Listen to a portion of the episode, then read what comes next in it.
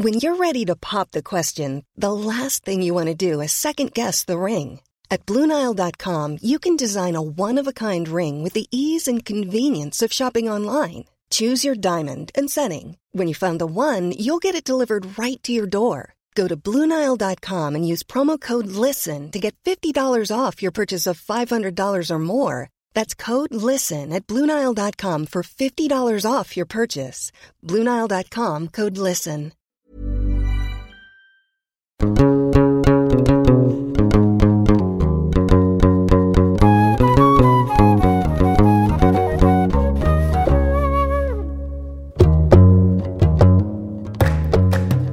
à toutes et à tous, bienvenue dans ce nouvel épisode de Jeans, votre podcast préféré sur la sexualité des personnes arabes et ou musulmanes de France. Dans ce cinquième épisode, je vous propose de plonger encore un peu plus dans le monde musulman et de parler d'une mouvance qui m'est très chère, celle du féminisme islamique. En tant qu'allié invétéré à la cause, il me paraît capital d'évoquer plus que la sexualité comment l'homme et la femme se retrouvent à égalité dans le message coranique et dans les histoires reliées au prophète. Il s'agit d'un pas en arrière dans le temps, mais j'espère d'un bond en avant dans le tête. Oui, l'islam porte un message fondamentalement féministe.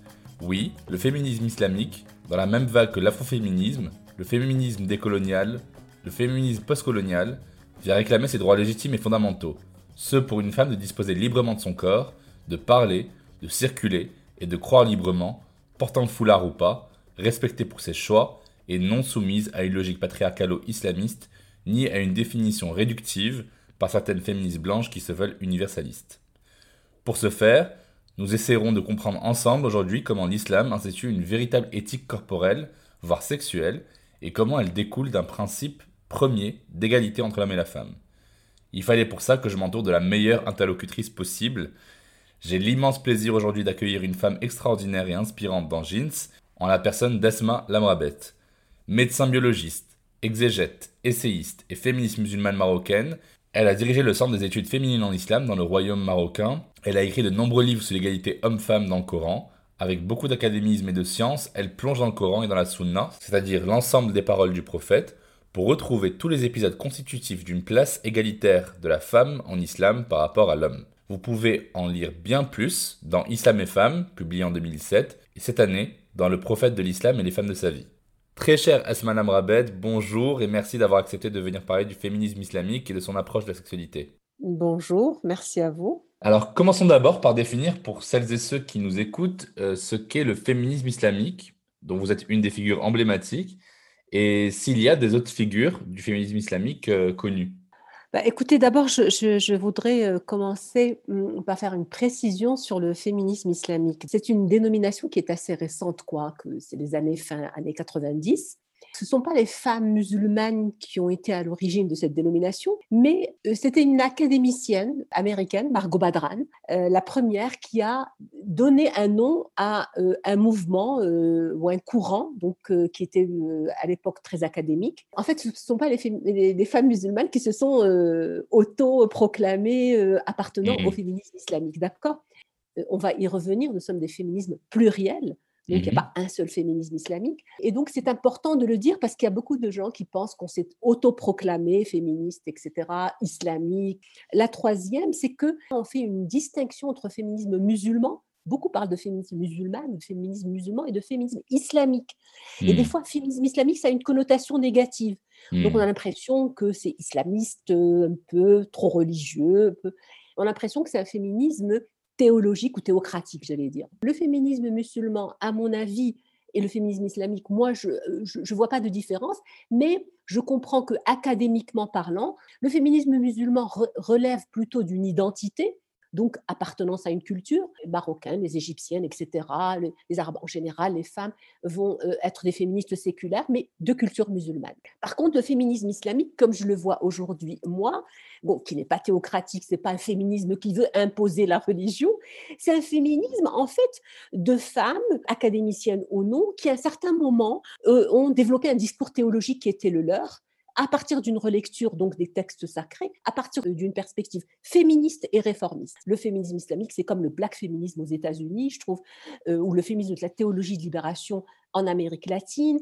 Il y a un mmh. féminisme en Afrique du Sud euh, qui a lutté pour, contre l'apartheid. Je ne vois pas pourquoi on n'ajouterait pas un qualificatif puisque les féminismes sont pluriels. Donc, hmm. les modèles sont pluriels. Par contre, là où l'universalité sera pour moi quelque chose d'important, c'est dans les principes. Donc, hmm. les féminismes ont des principes communs. Donc, elles sont pour la liberté, pour l'égalité, pour l'émancipation, pour la dignité. Et faire la distinction donc entre ces principes donc, qui sont universels et les féminismes et les modèles de féminisme. Rien qu'en France, on a plusieurs modèles le féminisme marxiste, le libéral, le républicain, mmh. écologique, etc. Donc, moi, je m'inscris dans, personnellement dans un féminisme aujourd'hui qui dépasse cette connotation islamique. Mon féminisme est beaucoup plus spirituel parce que c'est un engagement aussi envers les autres féministes des autres religions avec laquelle mmh. on partage le même patriarcat, féminisme, je dirais spirituel, réformiste et décolonial. Décolonial, pourquoi? Ben Décolonial parce que justement pour dénoncer un certain féminisme qui se dit universel mainstream mmh. et qui veut imposer un certain modèle à toutes les féminismes du Sud en parlant au nom de toutes les femmes du monde. Ce n'est pas possible. Mais en même temps, se décoloniser, se désaliéner du patriarcat religieux qui est le mien, de ma tradition ces féminismes islamiques, justement, entre guillemets, euh, peuvent aller d'un féminisme conservateur. Vous savez, euh, au Maroc, par exemple, on a des féministes qui appartiennent aux partis islamistes et qui sont dans une revendication féministe jusqu'à le libéral progressiste d'une Amina Wadoud, par exemple. Amina Wadoud, qui est une intellectuelle et première femme imam euh, des temps modernes, disons. En vrai, il y avait aussi des hommes. Il y avait Qassim Amin euh, en Égypte, par exemple, qui avait écrit La libération de la femme en 1899 déjà. Aussi. Oui, oui, vous avez toute cette éventail. Vous avez bien sûr le, Moussawat, un réseau euh, international euh, installé euh, en Malaisie, mais qui qui veut dire égalité en arabe. Il veut dire égalité en arabe et qui donc prend cette relecture des textes sacrés à partir de, donc, de cette perspective droits humanistes, réformistes et féministes, et où on a justement Amina Wadoud, moi-même, Ziba Mir Husseini, Oumaima Aboubak d'Égypte, voilà, tout cet éventail de femmes donc, qui travaillent dans cette relecture vous parliez tout à l'heure aussi de spiritualité. Dans Croyantes et féministes, vous expliquez avec brio comment les autres religions majoritaires, comme le bouddhisme, l'hindouisme, le judaïsme, le christianisme, ont eu en leur sein aussi, dans leurs textes saints, des éléments extrêmement discriminants envers les femmes. Pouvez-vous nous donner des exemples? Bah, Écoutez, euh, euh, c'est ce que j'appelle la misogynie universelle. Elle, elle mhm. est là, elle est, c'est une matrice commune à toutes les religions, à toutes les idéologies, à toutes les philosophies, euh, comme le, bouddhisme, qu'on ne peut pas étiqueter comme étant une religion.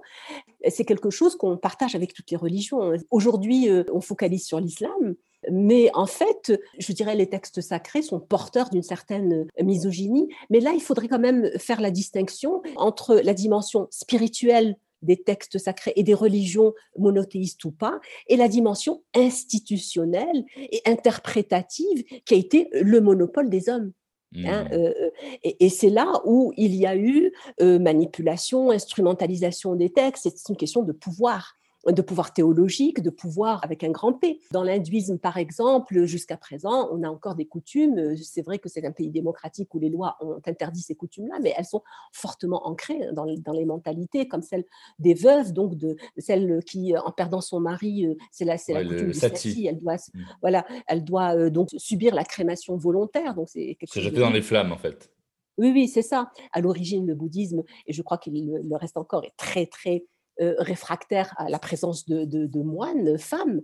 Donc, mmh. euh, d'ailleurs, j'avais lu aussi que l'éveil bouddhique ne pouvait être accompli pour une femme que lorsqu'elle sera réincarnée en homme. Voilà, voilà, c'est quand même euh, le comble de la misogynie, quoi. Mais c'est quelque chose qu'on retrouve un peu partout, vous voyez. Hmm. Regardez, euh, euh, dans le judaïsme, dans le catholicisme et dans l'islam, on refuse aussi le leadership féminin religieux. Hmm. Hein. Vous avez ce lien commun qui se trouve dans toutes les lectures rigoristes religieuses de toutes oui, les religions. Oui, parce que je voudrais citer un passage de la Bible, 1 Corinthiens 11. Je veux cependant que vous sachiez que Christ est le chef de tout homme que l'homme est le chef de la femme et que Dieu est le chef de Christ. C'est clair. C'est quand même très très clair. La création aussi, par exemple dans les, dans les textes bibliques, dans les passages bibliques, il y a deux récits. Donc le premier récit où la création est égalitaire, donc Dieu crée l'humanité à son image, femme, mâle et femme. Et puis vous avez, vous avez un autre récit qui dit il n'est pas bon que l'homme euh, soit seul et je lui ferai une aide. Donc c'est une création subalterne donc hmm. de la femme, de Ève, et qui a créé toute cette misogynie religieuse universelle. Donc nous sommes des créations subalternes subalternes, subordonnées aux hommes, etc. Et qu'on retrouvera partout. Et, Mais qu'on ne retrouve pas du coup en islam parce que... Pas du tout. Dans hmm. le Coran, on ne retrouve pas. C'est bien le contraire qui est stipulé, puisque dans la sourate Nisa, verset 1, vous avez tous les êtres humains sont créés d'une nafs wahida, donc d'une âme unique. Et à partir de cette âme, vous avez des hommes et des femmes qui sont créés. Il n'y a pas plus égalitaire que ça.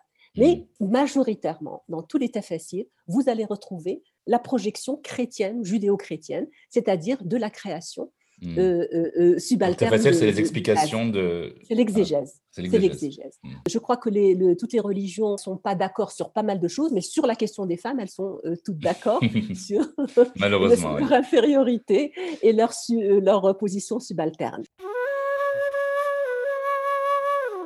Alors, dans vos ouvrages, vous mentionnez aussi l'importance de l'éthique corporelle en islam. C'est très important. Il y a le vêtement, il y a le regard et il y a la chasteté. Alors, d'abord, pour le premier volet, celui du vêtement, je vais lire un verset du Coran aussi, de la Sourate des Murailles, et je voudrais que vous nous l'expliquiez si possible. Ça dit Ô enfants d'Adam, nous vous avons doté de vêtements, l'ibès, pour couvrir votre nudité, ainsi que des parures. Mais le meilleur vêtement est certes celui de la taqwa. C'est là un des signes de Dieu afin qu'il se rappelle. Coran 7, passage 26. Donc, le monde entier parle du hijab pour parler du foulard que portent les femmes musulmanes. Euh, en Iran, on parle de tchador, et puis il y a les versions orthodoxes du niqab, voire de la burqa. Mais tout ça, ça n'a rien de très religieux, j'ai l'impression. Donc, pour revenir à la source coranique, est-ce que vous pouvez nous expliquer la différence entre les termes hijab, khimar, jilbab, qui font le vêtement? Bah, Écoutez, tout d'abord, vous faites très bien de citer ce verset qui est complètement omis et oublié. Mmh. dans la question de l'éthique corporelle. Ouvrez tous les faciles que vous voulez, les, livres que vous avez religieux sur la, question des femmes, etc. Sur cette question, parce qu'il y a une focalisation, j'allais même dire une obsession par rapport au corps de la femme, et vous n'allez pas trouver ce verset-là. Alors que pour moi, c'est un verset central. Il résume la philosophie du Coran, de l'islam par rapport à l'éthique vestimentaire ou comportementale.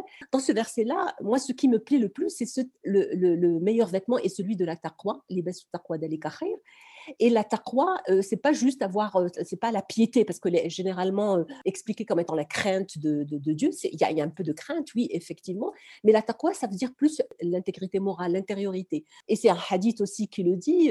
Dieu ne voit pas vos apparences et ne fait pas attention à votre physique. Ce qui est important pour lui, c'est l'intériorité. Donc, c'est cette éthique de l'intériorité qui nous fait défaut aujourd'hui. Puis, euh, il parle de l'ibès dans ce texte-là quand il dit le premier type de vêtement correspond à euh, couvrir la nudité, ce qui est l'une des premières règles morales donc de l'humanité, ce qui est ce qui est normal. Et puis après, il parle de riche, de parure, c'est-à-dire de beaux vêtements, etc. Et donc, le plus important, c'est celui de l'intériorité. Je voulais euh, revenir sur cette question de hijab, de khimar, et surtout de hijab, parce qu'aujourd'hui, on ne parle que de hijab, en fait. Or, ce terme-là, dans le Coran, il apparaît cette fois, mais jamais dans le sens d'habit dans tous les versets, euh, le hijab veut dire une séparation, un rideau, un mur entre les gens du paradis et les gens de l'enfer, etc. C'est toujours une séparation. C'est dingue. Donc tout le monde parle de hijab par-ci, hijab par-là, alors que c'est même pas le bon terme. mais pas du tout, pas du tout. C'est le mauvais terme. Et je vais vous dire pourquoi il y a eu un glissement sémantique, parce que c'est pas du tout fortuit. Donc le seul verset où il y a des femmes à l'intérieur, ou, qui est cité justement, il dit non, non, le hijab est une obligation parce que voilà ce que dit le Coran par rapport aux femmes du prophète et qu'on doit le généraliser, c'est un verset qui est complètement historiquement qui doit être contextualisé. Le Coran dit au prophète, demande à ces gens-là qui viennent te voir le soir, et c'était le soir du mariage du prophète, etc., avec Zaynab. C'était un respect de la vie privée du prophète, en fait.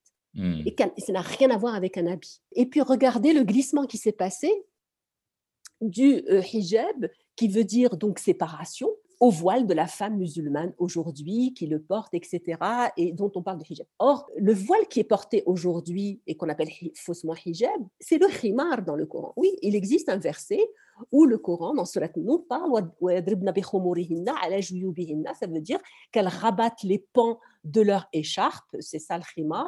Et d'ailleurs, entre parenthèses, le khimar peut, peut, être porté chez les Arabes même par l'homme, hmm. qu'elles mettent les deux pans vers, parce qu'elles avaient l'habitude, c'était une habitude sociale, de le porter derrière et donc elles laissaient leur sein euh, nu, donc de le remettre vers l'avant. Voilà, c'est le seul verset où il y a cette connotation, si on veut, d'écharpe. C'est une écharpe qui est censée cacher la, poitrine, qui n'est pas censée cacher le visage, les cheveux. Voilà, c'est une, une échancrure. Donc, il n'y a pas les cheveux. C'est vraiment des, de, quelque chose de très... Euh, évasif, qui aussi doit être contextualisé puisqu'il parlait aux croyantes de l'époque, mais ça peut garder, voilà, ça peut garder une latitude aussi euh, aujourd'hui sans, aucun problème, mais qu'on n'en fasse pas une obligation religieuse avec un code vestimentaire comme on l'entend aujourd'hui où il n'y a que les mains, le visage, mais rien de tout ça n'est prescrit dans le Coran, ni dans la tradition du prophète. On nous sort un hadith qui est complètement forgé euh, sur la sœur de Aïcha qui serait venue voir le prophète et qui lui aurait dit euh, À ton âge, les femmes doivent, euh, on doit voir que leurs mains. Et ce hadith a été remis en cause même par Al-Albani, qui est d'un plus rigoriste que lui, il n'y en a pas. Donc, il n'y a absolument aucun texte qui, voilà, qui, qui codifie justement cette norme vestimentaire qu'aujourd'hui on voit et qui, je vais le dire très clairement, culpabilise la majorité des femmes musulmanes. Hmm. J'ai côtoyé des femmes, je les côtoie aujourd'hui encore, qui tout en étant convaincues et qui sont libres, c'est pas leur mari, c'est pas leur euh, frère, il n'y a, rien de tous ces stéréotypes qu'on voit euh, euh, chez les occidentaux qui sont qui nous réduisent à, à ces femmes-là qui sont non non, ce sont des femmes qui ont délibérément choisi de porter le voile, comme je l'ai porté moi-même à certains moments. Donc, par respect d'une injonction spirituelle religieuse qu'on a perçue comme obligation parce qu'on nous a rabâché la tête en nous disant que c'était une obligation. Et donc, c'est ce sentiment de culpabilité que moi je dénonce aujourd'hui. C'est pas la liberté de choix. La mmh. liberté de choix est à respecter. Et nul n'a le droit aujourd'hui de dire à une femme musulmane de le porter ou de ne pas le porter. C'est la même logique totalitaire. Si elle le porte, il y a bien une raison quand même de pudeur, c'est-à-dire qu'on peut comprendre le choix de le porter. Mais c'est le premier choix. C'est parce que aussi, il faut dire que dans la littérature islamique, on a restreint, euh, on a réduit plutôt la, pudeur justement au corps. Bien sûr al-haya, la pudeur, n'est pas réduite au corps dans le Coran. c'est une qualité morale, bien sûr. Et c'est aussi ce qui rend un concept qui est très commun au monde arabo-musulman, qui est la aura, pour les parties à couvrir en fait de, l'homme et de la femme qui doivent être entre le genou et le nombril. Tout d'un coup, la aura d'une femme, c'est toute la femme. C'est problématique quand même. Oui, oui, c'est très problématique. Ça, c'est le discours religieux patriarcal qui a, qui a véhiculé ce genre de normes, alors que dans le Coran, revenons à cette relecture du Coran, on découvre que la aura, d'abord, ça correspond pas du tout à quelque chose de physique, mais à un espace privé des hommes et des femmes. Hmm. Donc, ou, et hafd al-faraj, qui est un autre terme utilisé, qui est celui de couvrir ses parties intimes, qu'on a traduit par chasteté, par virginité. C'est aussi bien une prescription pour les hommes que pour les femmes. Et ça ne veut pas dire chasteté, ça ne veut pas dire euh, virginité. On ne retrouve absolument pas ça ni au niveau du texte donc religieux du Coran, ni au niveau des, de la tradition prophétique qui ne parle pas du tout de ça. Est-ce que vous confirmez pas ça, le fait qu'il n'y a pas de symbolique dans le Coran de l'hymen? Pas du tout. L'hymen, la virginité, c'est pas. Pas du tout, non. Pas du tout. On, parle de afifa, ce qu'on a traduit par chasteté, mais c'est une vertu morale. Hmm. Mariam est décrite comme étant, elle avait cette vertu-là, mais des prophètes aussi, hommes, ont, été décrits en tant que tels dans le Coran. Donc, vous voyez, en fait, le Coran reste silencieux sur absolument la majorité des termes sexuels et qui ont attrait au corps. Et on a sexualisé, justement, et on a fait une projection sexuelle à tous ces termes-là qu'on a absolument réduit à leur symbolique euh, euh, sexuelle, alors qu'ils avaient une symbolique spirituelle. La majorité de la relecture, de, de, de, l'interprétation de l'exégèse islamique orthodoxe sunnite ou chiite est restée absolument omnibulée par ces questions sexuelles et focalisée sur la question du corps des femmes. Même quand le Coran parle de sexualité, c'est toujours dans des termes hommes et femmes. Et quand je pense à toutes les personnes qui ont reposé l'ensemble de l'honneur familial sur euh, l'hymen et la virginité de la fille. Exactement. Je... suis désolée de, de, dire que c'est une tradition méditerranéenne hmm. euh, euh, qui remonte à l'Antiquité. Oui. Et donc qui a été absorbé par toutes les religions après, par le catholicisme. Regardez en Sicile ce qui se passe en Méditerranée euh, euh, sicilienne et tout ça. Et donc ça se passe de l'autre côté de la Méditerranée aussi, en Afrique du Nord notamment. Mmh. Alors ce sont des choses qu'on ne voit pas, euh, par exemple, dans des autres pays arabes ou musulmans ou asiatiques, par exemple, où l'action de la virginité de l'hymen n'est ne, ne, pas aussi flagrante, sauf avec le retour du discours wahhabiste, mais ce sont plus des traditions, des normes vraiment ancestrale que religieuse. On cherche l'argumentaire théologique, voilà. Complètement. Aussi, ce qui est très beau, c'est que le Coran interpelle de façon bien distincte, mais formellement égale, les hommes et les femmes à propos de la dialectique des regards. Ce qui est dit, c'est que baisser une partie du regard, c'est savoir garder la juste mesure par une distanciation faite de respect et de retenue. Alors, est-ce que ça veut dire qu'il faut que tout le monde s'aveugle et ne pas se regarder entre nous? Ça veut dire quoi? mais pas du tout. Euh, Rad el-Basar, qu'on a interprété comme étant euh, baisser les yeux, mais juste pour les femmes. Hein, euh, vous allez voir qu'on on, le dit rarement pour les hommes. Et vraiment, c'est faire succomber la femme à cette servilité et cette obéissance, ta'a, qui est l'une donc des concepts majeurs du patriarcat religieux et hmm. surtout islamique. Donc, baisser le regard fait partie, donc c'est comme ça qu'on l'a réduit. Or, Rad el-Basar, qui, est, qui euh, dans Surat Nur est complètement égalitaire, aussi bien pour, c'est une prescription pour les hommes et pour les femmes, mais elle va au-delà de ça. Mais Rad al-Basar, même dans la vertu commune universelle humaine, c'est ce raffinement de la pudeur, du respect de l'autre, de la retenue. C'est pas du tout cette pudeur exagérée, cette pudibonderie qui aujourd'hui nous crée une certaine hypocrisie, une schizophrénie, j'allais dire, dans la société musulmane, avec oui la ségrégation des hommes et des femmes, etc c'est avant tout un geste de politesse. C'est vraiment le contraire de l'indécence. Regardez, il y a une, euh, très belle expression française qui dit euh, déshabiller quelqu'un du regard. Hmm. Eh bien, Rad al-Basar, c'est le contraire de ça, justement. On n'a pas le droit de déshabiller quelqu'un du regard, que ce soit un homme ou une femme. Baisser le regard, c'est pas dans son sens littéral, mais dans son sens moral et éthique. Incroyable. Donc, il y a vraiment une éthique corporelle euh, en islam. Mais est-ce que est-ce que du coup, il y a aussi une éthique de la sexualité, c'est-à-dire euh, une façon de respecter le partenaire sexuel Et au-delà de ça, plus que la possibilité d'une relation charnelle, est-ce qu'il existe une liberté euh, sexuelle qui est, j'imagine, dans le respect? Alors, l'éthique de la sexualité euh, dans l'islam, on peut la comprendre à travers des métaphores, en fait, parce que le Coran n'est pas clair par rapport à ça. Donc, euh, euh, voilà. Donc, c'est pour ça que je dis que dans la majorité des cas, le, Coran reste silencieux.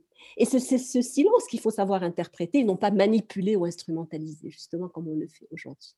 Mhm. Donc, euh, il dit des choses sans le dire, et c'est très beau, justement. Moi, en tant que croyante, comment je le comprends? Je comprends comme une aptitude, une facilité à contextualiser, c'est-à-dire à chaque contexte de notre histoire, de, de notre vie, nous, en tant qu'êtres humains, ce silence, on peut se le réapproprier si on comprend toute la philosophie holistique, bien sûr. Hmm. Alors, concernant la sexualité, il faut dire les choses clairement.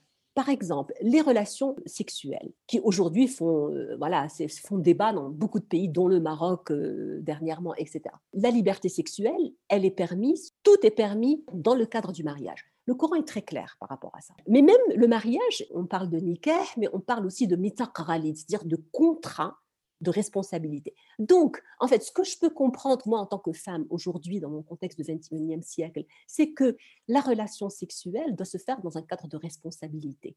Hmm. Et non pas une relation sexuelle débridée. Donc, relation sexuelle, oui. Et puis, vous avez des métaphores qui sont très, très belles dans la relation sexuelle où, chaque fois, c'est la réciprocité qui prime. Hmm. C'est-à-dire, on parle donc de mitaralid, c'est le contrat, mais on parle de, par exemple, de euh, libes.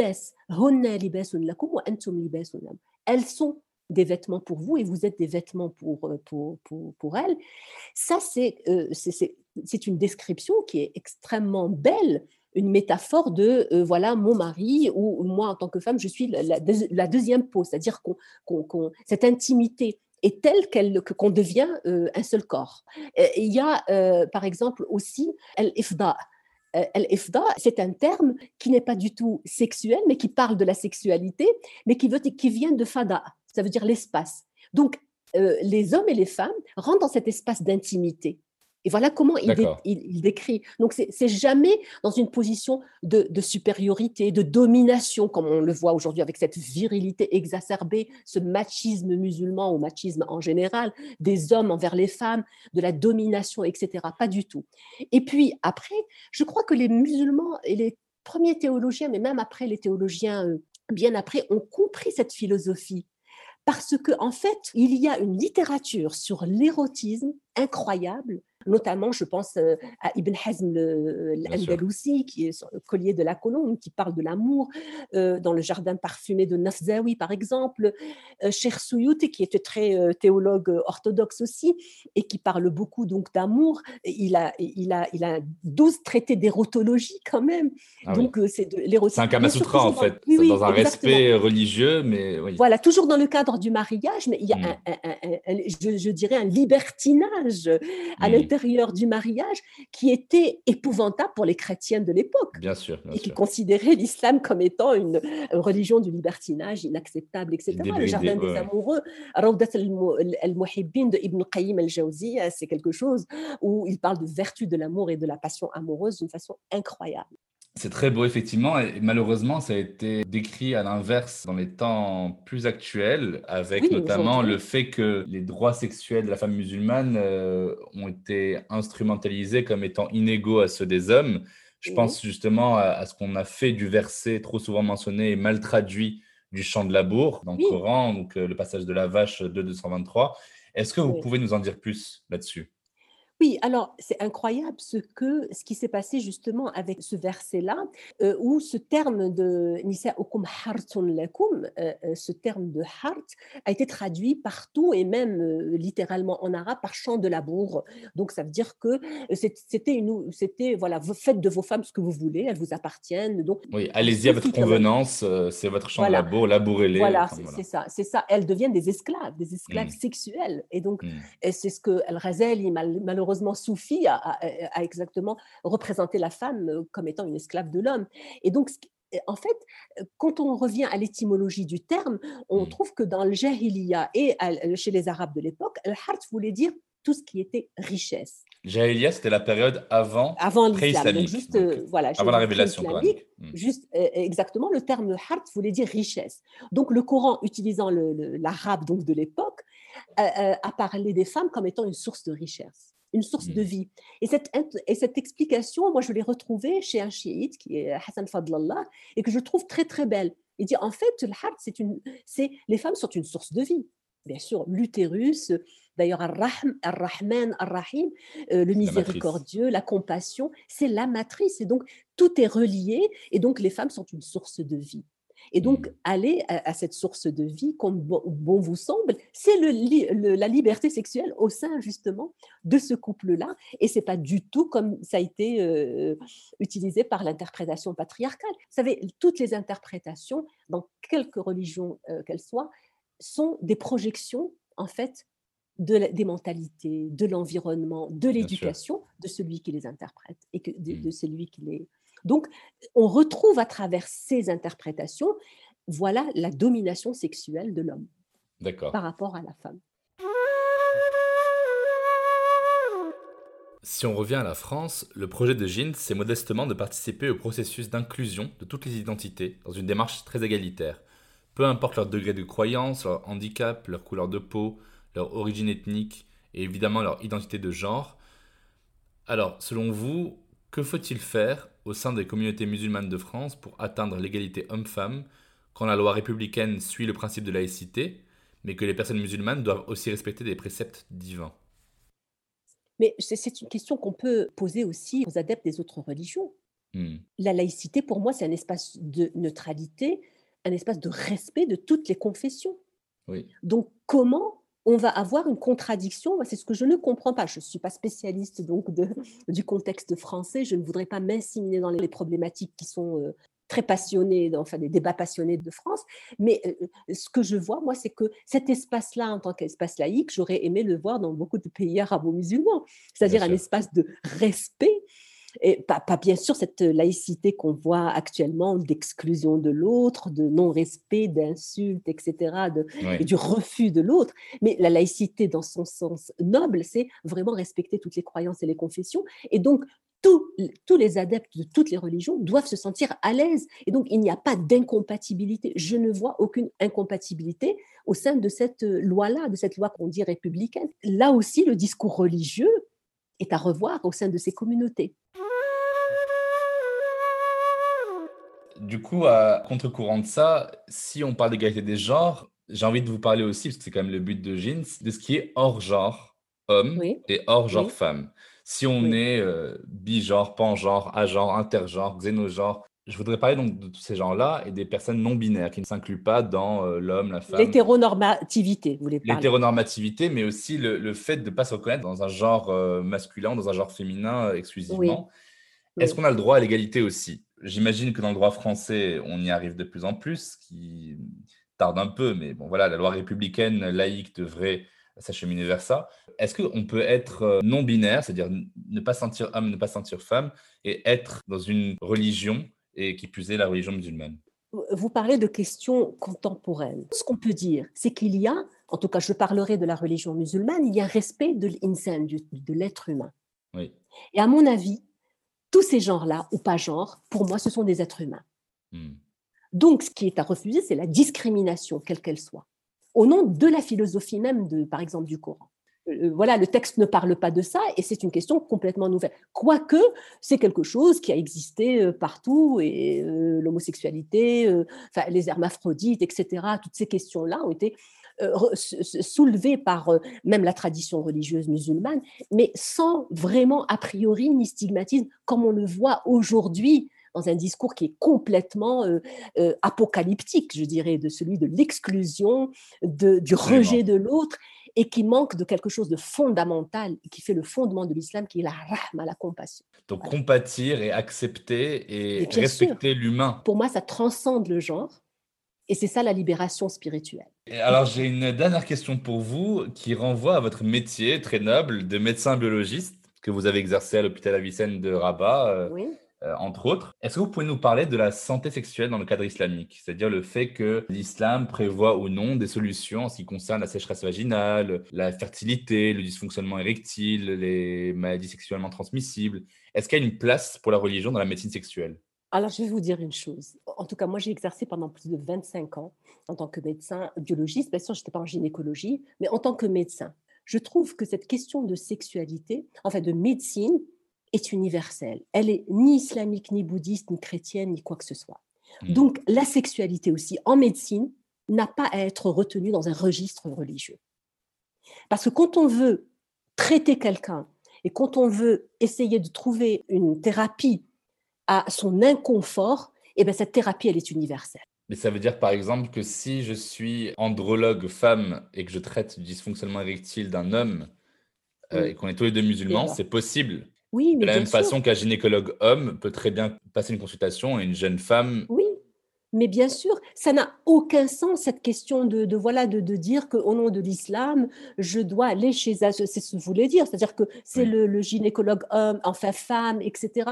Mais c'est une question qui, qui ne s'est posée qu'aujourd'hui avec le discours intégriste. Elle s'est mmh. jamais posée de. Nous avons des gynécologues, par exemple, au Maroc, hommes. Euh, euh, c'est une question de conviction, de pudeur personnelle qui n'a rien à voir avec le religieux. Moi, je connais des femmes occidentales qui sont plus à l'aise chez des femmes gynécologues. Donc, c'est une question de, perception, de vraiment que quelque chose qui n'a rien à voir avec le religieux, qui a à voir avec le caractère de la personne. Oui, et puis qui a à voir malheureusement aussi avec le tabou social, euh, simplement de parler de choses plus ou moins sexuelles. Ah oui, alors ça, ça c'est autre chose. Ça, les tabous sexuels, évidemment, nous sommes dans un monde arabe où il y a une misère Là, je suis complètement d'accord. Même chez des médecins aujourd'hui euh, musulmans, vous allez avoir une gêne par rapport à ça. Il ne pourra pas parler à sa patiente parce qu'elle aussi, elle ne pourra pas le faire parce que là, il y a des tabous extrêmement importants.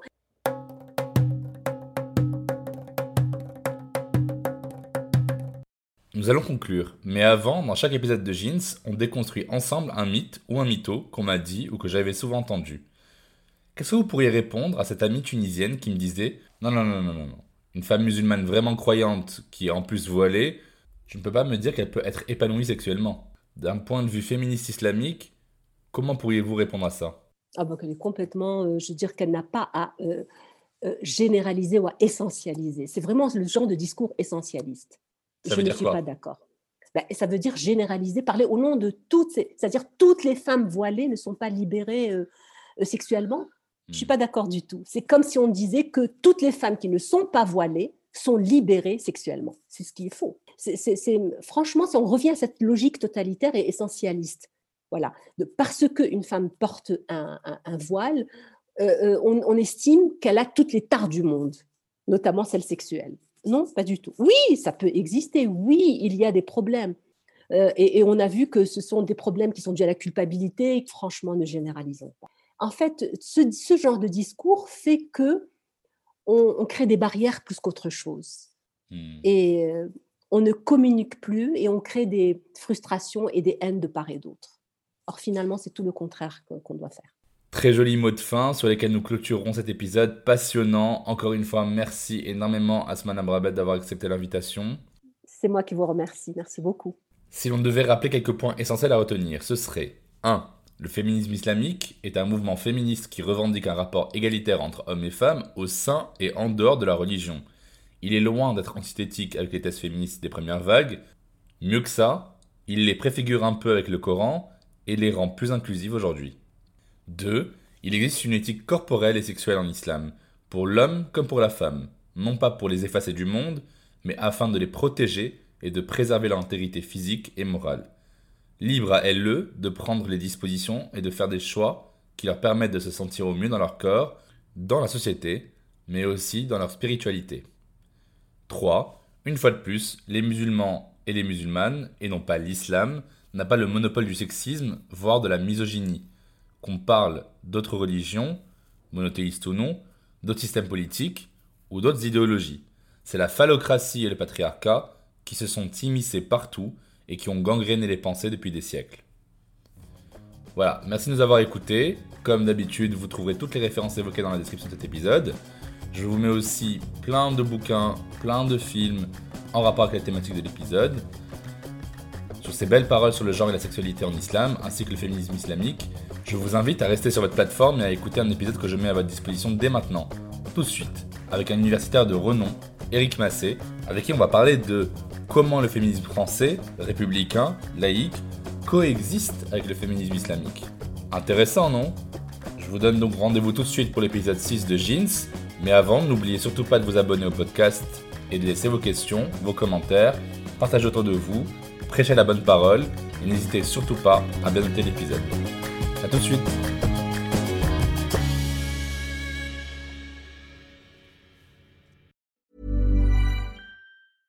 This Mother's Day, treat mom to healthy, glowing skin with Osea's limited edition skincare sets. Osea has been making clean, seaweed-infused products for nearly 30 years. Their advanced eye care duo brightens and firms skin around your eyes while the Golden Glow Body Trio nourishes and smooths skin all over. Go to OSEAMalibu.com and use code MOM for 10% off your first order site wide.